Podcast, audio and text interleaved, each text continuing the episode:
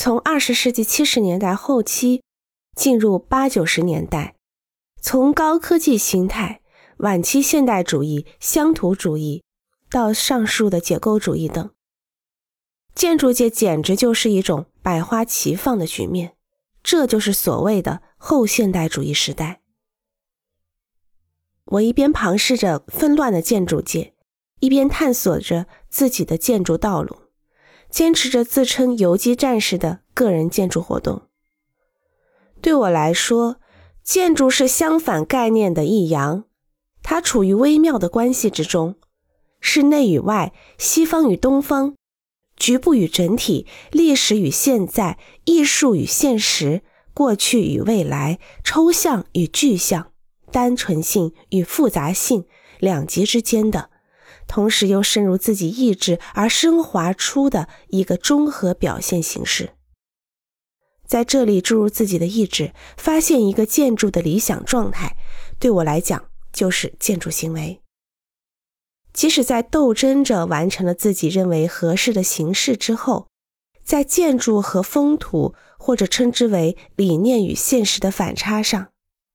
思考普遍性与特殊性的问题，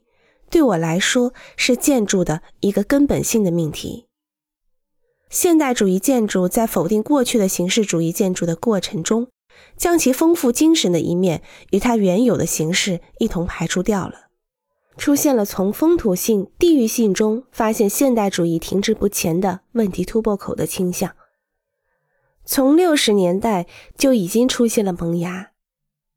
贝纳德·鲁道夫斯基重新评价乡土性的“没有建筑师的建筑”一书，可以说是他的一个源流。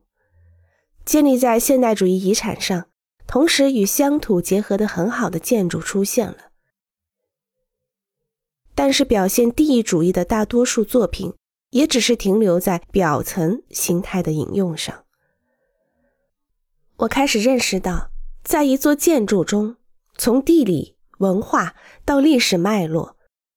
从精神风土的宏观要素到个人的生活体验，甚至不引人注目的一草一木给人的印象和记忆等微小要素，根植于风土以及文化生活的，用人的五官感觉到的东西，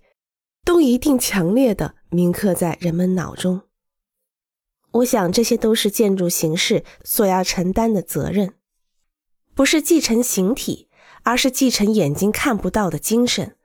通过这些将属于地域的个人的特殊性、具体性的东西继承下来。